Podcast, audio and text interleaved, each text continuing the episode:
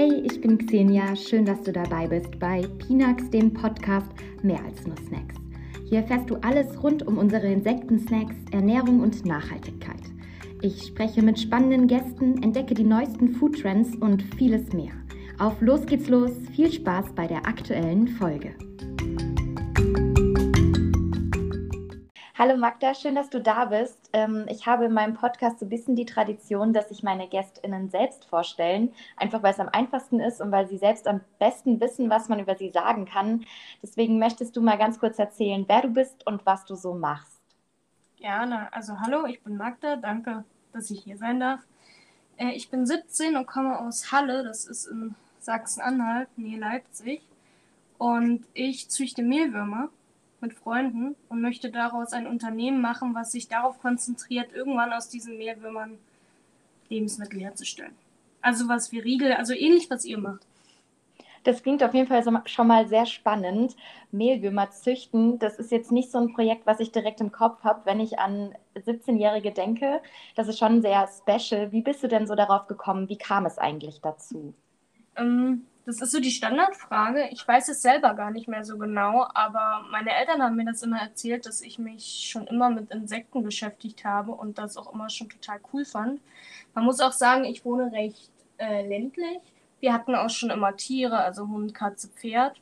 Also ich hatte auch nie irgendwelche Berührungsängste und mit dem Garten hast du ja auch immer mit irgendwelchen Insekten zu tun.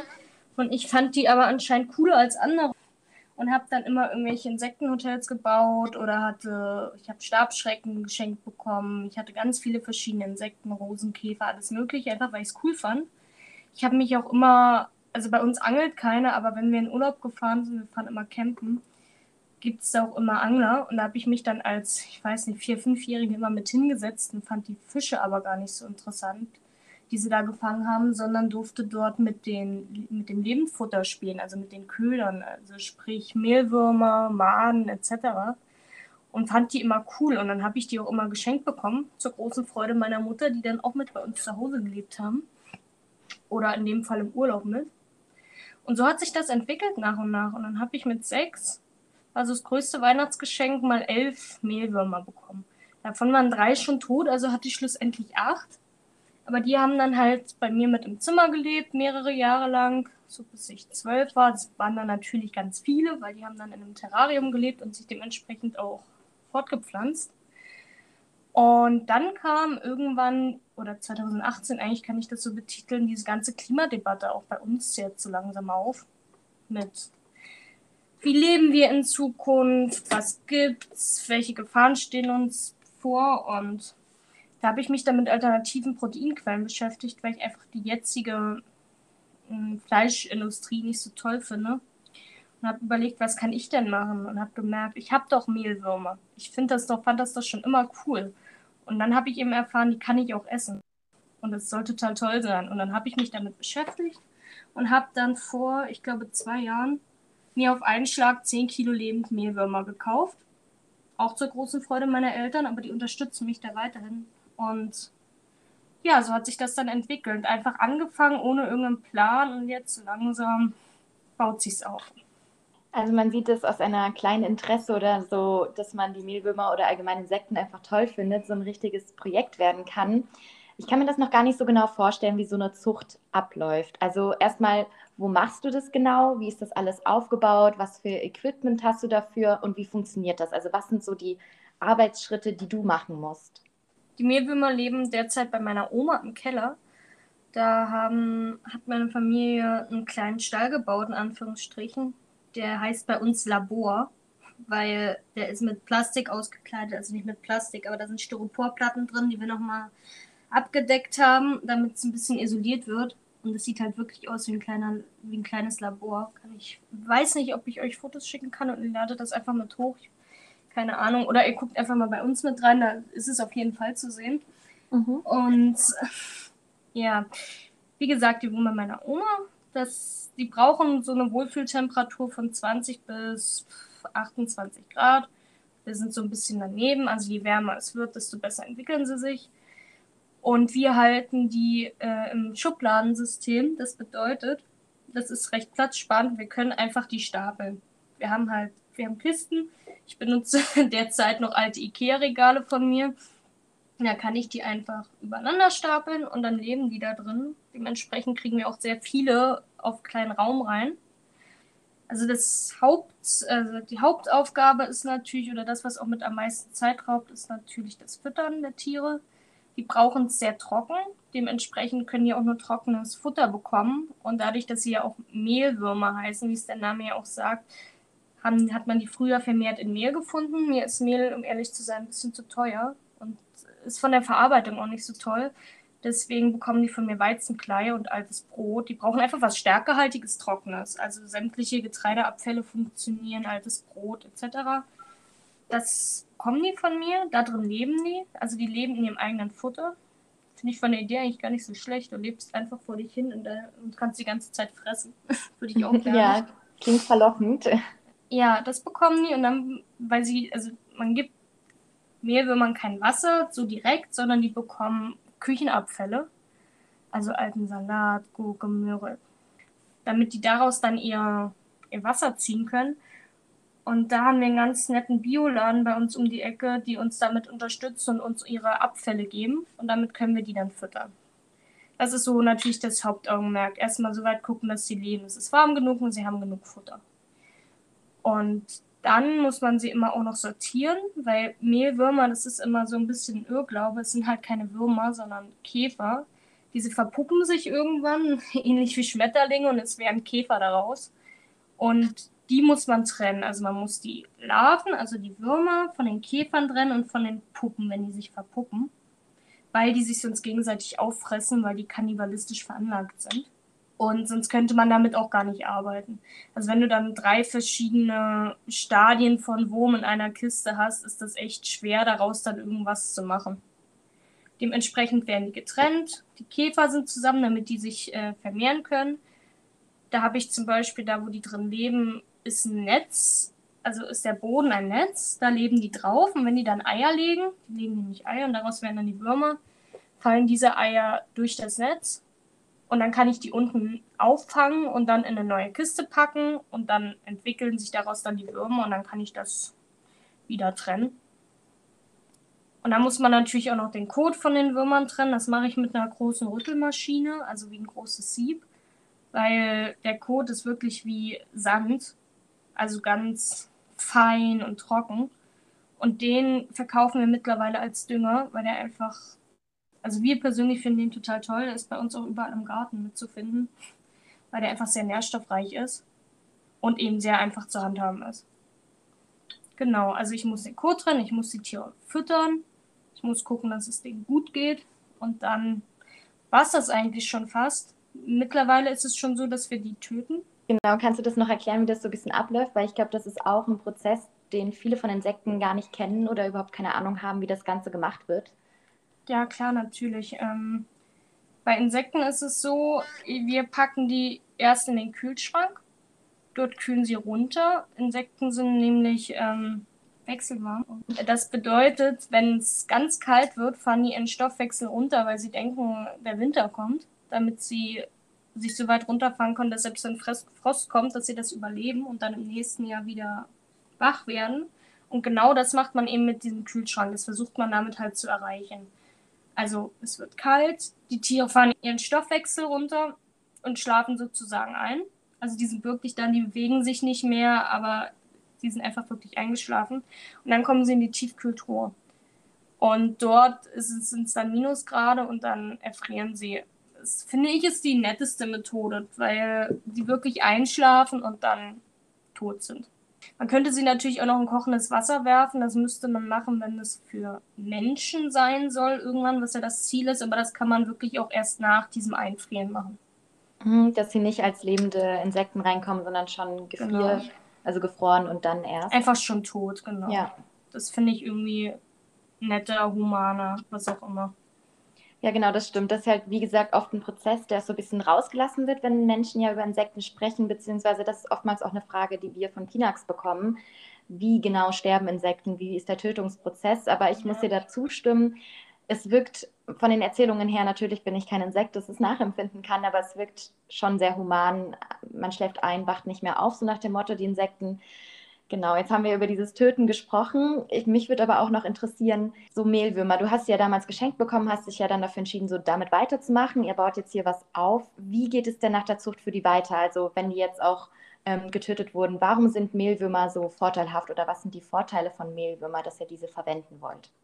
Mehlwürmer sind einfach oder insgesamt Insekten, ich glaube, das habt ihr in euren vorherigen Podcast-Folgen bestimmt auch schon oft thematisiert, sind einfach sehr proteinreich sehr ressourcensparend. Wie gesagt, wir füttern die mit altem Brot und mit äh, Bioabfällen, die sonst wirklich in dem Müll gelandet wären.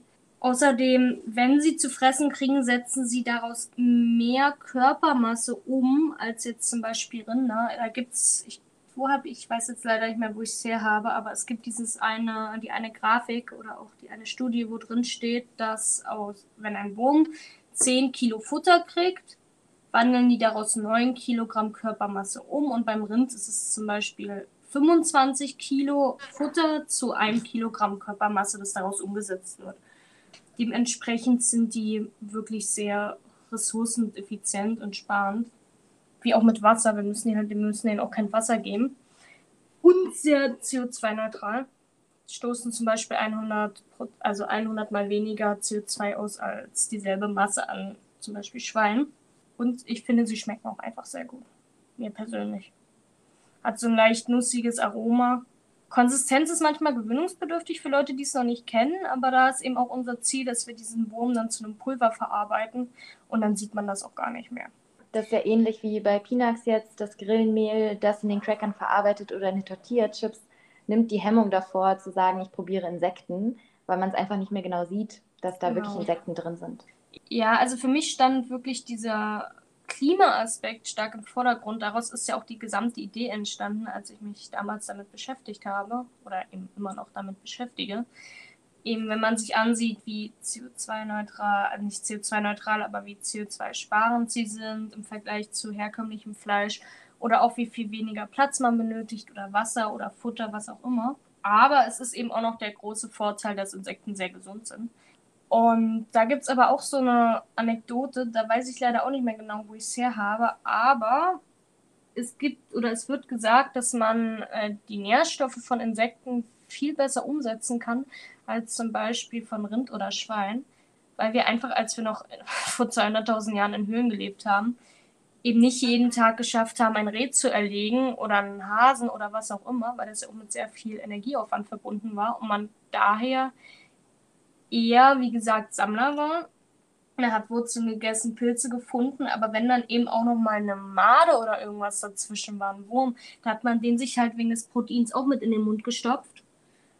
Und dadurch, dass wir zum Beispiel Schwein oder Rind, wie gesagt, noch nicht so lange kultiviert haben, ist unser Magen daran noch nicht so gut gewöhnt wie zum Beispiel an Insekten, mit denen wir einfach schon seit tausenden von Jahren irgendwie, wo der Magen damit irgendwie zu tun hat.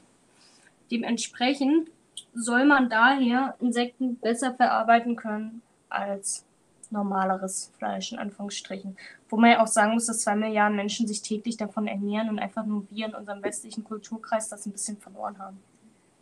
Ja, genau, das stimmt. Also wenn man sich damit intensiver auseinandersetzt, merkt man, dass die meisten Kulturen mit Insekten arbeiten. Aber wir in den europäischen Kreisen, das ist uns halt sehr fremd und erstmal gewöhnungsbedürftig, ähm, auch wenn es früher nicht so war.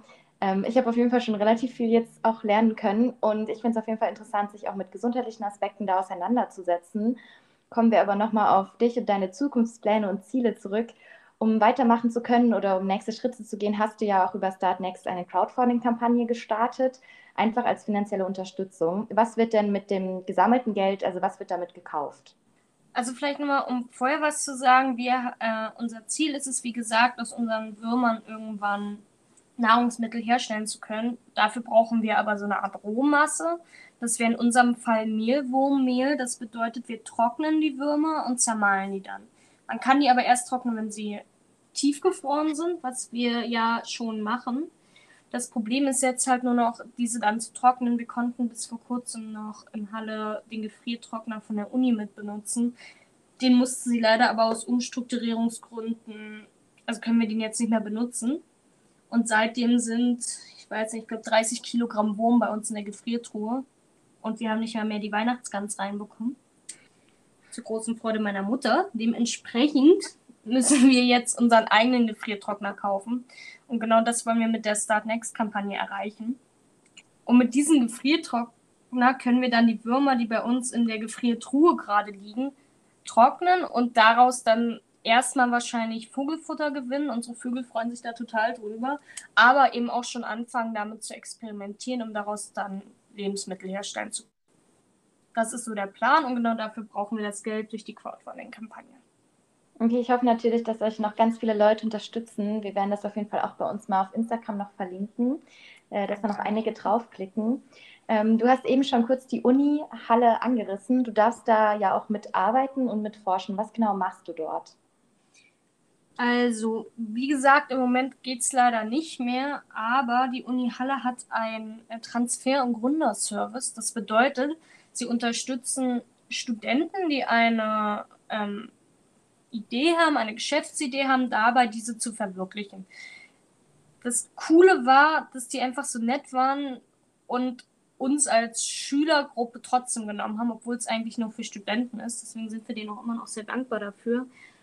Und helfen halt, wenn man sagt, okay, wir möchten jetzt zum Beispiel Crowdfunding-Kampagne machen, dann helfen sie einem sagen, und wenn man Fragen hat, kann man fragen, wie macht man das am besten, weil sie sich damit besser auskennen. Und bis vor kurzem hatten sie noch ein Labor und dort konnte man dann, wenn man wirklich für Lebensmittel forschen wollte, das benutzen. Da waren ganz viele Geräte drin, zum Beispiel ein Gefriertrockner. Und das dann einfach benutzen und gucken, wie man damit am besten arbeiten kann. Aber da hattet ihr auf jeden Fall auch äh, gute Möglichkeiten, da zu arbeiten, was wirklich total toll auch von der Uni ist, dass sie da einem so die Möglichkeit bietet. Wir kommen jetzt auch schon langsam zum Ende unseres Gesprächs. Du hattest eben schon kurz angerissen, was so die Ziele sind, aber vielleicht nochmal konkreter, was sind so die Pläne und Ziele für die Zukunft? Was möchtest du bzw. ihr die nächsten Jahre mit eurem Projekt erreichen? Wie geht diese Idee weiter? Also unser großes Ziel ist es, Insekten in Deutschland wirklich als Lebensmittel so weit zu etablieren, dass es zumindest als Alternative angesehen werden kann. Natürlich möchte man niemandem verbieten, Fleisch zu essen. Ich esse selber auch noch welches. Aber dass man sagen kann, statt fünfmal die Woche Fleisch essen, esse ich vielleicht dann einmal lieber Wurm oder irgendwie sowas in die Richtung. Genau, das ist das Ziel. Und eigentlich ist das ganz große Ziel, woraus das natürlich alles entstanden ist, das ist natürlich auch utopisch und da muss jeder mitarbeiten und das kann man nicht nur mit Insekten lösen, aber vielleicht ist das so ein kleiner Schritt dahin, dass man einfach guckt, dass man den Planeten, das klingt, das klingt so abgedroschen, weil es in jeder Werbung vorkommt, ich sag's trotzdem, dass wir einfach gucken, dass wir den Planeten einfach ein bisschen entlasten, nicht so belasten wie bisher und vielleicht einfach ein schöneres Miteinander findet. Ich finde, das war ein sehr schönes Abschlusswort. Ich finde, du hast es sehr gut getroffen, auch wenn es abgedroschen, floskelhaft, sonstiges klingt. Ich bin der Meinung, oder auch wir von Pinax allgemein, dass man Alternativen finden muss. Und ich finde, ihr stellt da auf jeden Fall dann hoffentlich bald schon eine. Und dass wir allgemein mehr ja, dafür gehen, dass auch Insekten wieder hier mehr etabliert als Lebensmittel werden, weil du hast die ganzen Vorteile aufgezählt. Da sind etliche Vorteile, nicht nur für unsere Gesundheit, sondern vor allen Dingen auch für unser Klima. Und es wäre schön, wenn das auch mehr Menschen erreicht und viel mehr Menschen sehen und auch aktiv nutzen würden. Liebe Magda, ich freue mich, dass du dabei gewesen bist, dass du zu Besuch warst und dass du mit uns über dieses äußerst spannende Thema gesprochen hast. Ich finde, es war sehr inspirierend auch, weil ich meine, du bist noch sehr jung, aber du hast da deine Ideen, deine Visionen und arbeitest da aktiv dran ich glaube, das kann die ein oder anderen bestimmt ja inspirieren, da auch ihre Ideen zu verfolgen und da wirklich weiterzumachen. Ich bin mir sicher, da kommt doch Großes auf uns zu und ich wünsche dir natürlich alles Gute dafür. Vielen Dank, war schön, dass ich da sein durfte. Das war's mit der aktuellen Folge. Wenn du mehr hören willst, dann schau doch mal in den letzten Folgen unter Pinax, mehr als nur Snacks, hier auf Spotify vorbei und folge uns dort auch gerne. Noch mehr von Pinax gibt es auch auf Instagram oder unter pinax.de. Tschüss, bis zum nächsten Mal.